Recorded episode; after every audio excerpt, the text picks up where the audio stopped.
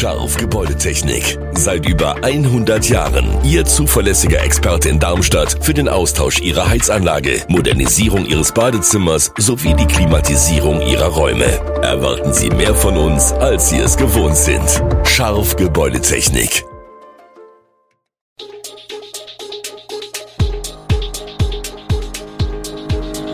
Gude, unser morgendliches News Update. Das Wichtigste aus Südhessen für Sie im Überblick. Guten Morgen aus Darmstadt an diesem 24. Oktober.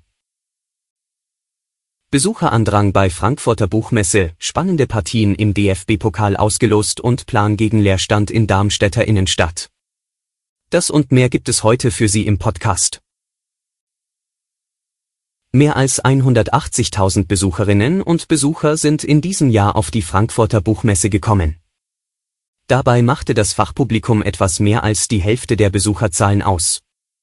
Das teilten die Veranstalter zum Abschluss am Sonntag mit. Nach zwei Jahren mit pandemiebedingten Einschränkungen fand die 74. Frankfurter Buchmesse wieder ohne größere Auflagen statt. Insgesamt präsentierten 4000 Aussteller aus 95 Ländern ihre Neuerscheinungen. In diesem Jahr kam die Bücherschau besonders politisch daher. Inmitten einer bedrückenden weltpolitischen Lage sendete diese Messe wichtige Signale. Das persönliche Gespräch sei in Zeiten aufgeheizter Debatten ein Gegenmittel zu Polarisierung, sagte Buchmessendirektor Jürgen Boos. Und natürlich zeigten sich auch zahlreiche Autorinnen und Autoren auf der Messe, darunter Donna Leon, Klimaaktivistin Luisa Neubauer oder Schauspielerin Diane Kruger, die ihre Bücher vorstellten. Am gestrigen Sonntag wurde das Achtelfinale im DFB-Pokal ausgelost, gespielt wird aber erst in drei Monaten, nach der WM-Pause. Fußballfans aus der Region können sich auch auf einen stimmungsvollen Kracher in Frankfurt freuen. Denn es kommt zum hessischen Derby zwischen Eintracht Frankfurt und dem SV Darmstadt 98.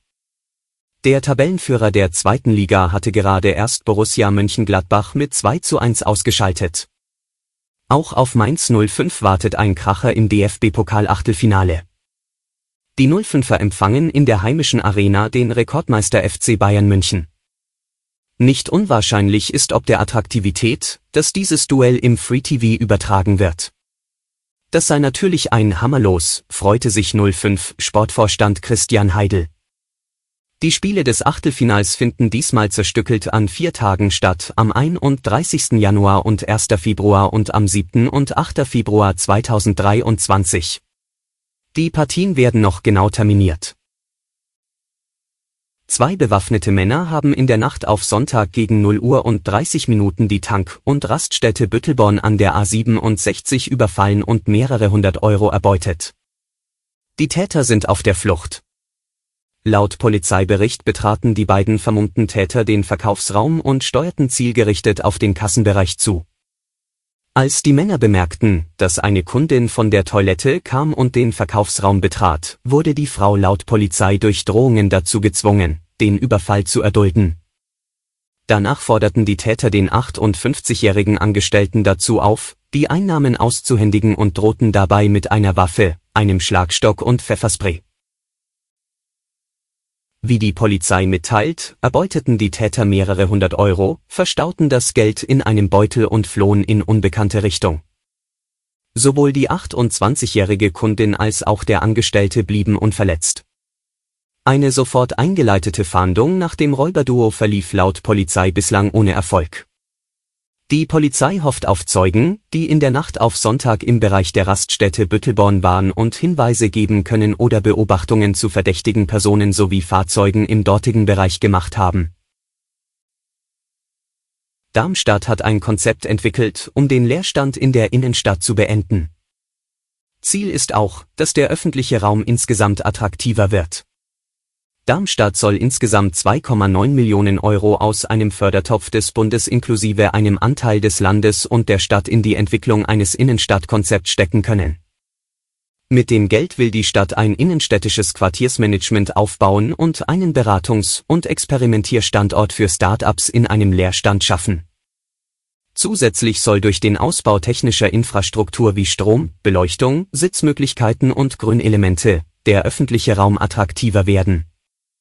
Außerdem geplant sei eine Machbarkeitsstudie zur Nachnutzung des ehemaligen Stadthauses in der Grafenstraße. Sechs Säulen sollen die Zukunftsfähigkeit sicherstellen, Handel und Versorgung, Arbeitsvielfalt, Muße und Kultur, Teilhabe, Wohnen sowie Mobilität. Im Mai gab es dazu eine Online-Befragung, an der in sechs Wochen 900 Menschen ihre Vorstellungen geäußert hatten. Im September wurde eine Zukunftswerkstatt für die Beteiligung der Bürgerschaft organisiert. Beide Auswertungen fließen gemeinsam mit einer planerischen Grundlagenanalyse und den Ergebnissen mehrerer Workshops in einen sogenannten Innenstadtcheck, erläutert die Stadt.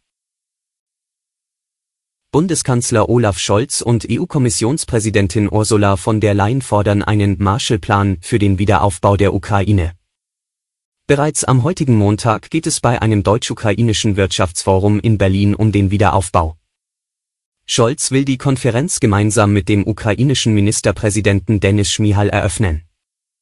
Bei der dazugehörigen Wiederaufbaukonferenz am Dienstag sind Vertreter internationaler Organisationen, der Ukraine und zivilgesellschaftliche Organisationen dabei.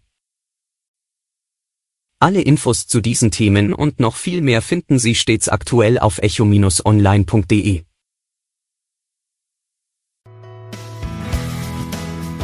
Gute Südhessen ist eine Produktion der VRM von Allgemeiner Zeitung, Wiesbadener Kurier, Echo Online und Mittelhessen.de. Redaktion und Produktion die NewsmanagerInnen der VRM. Ihr erreicht uns per Mail an audio.vrm.de.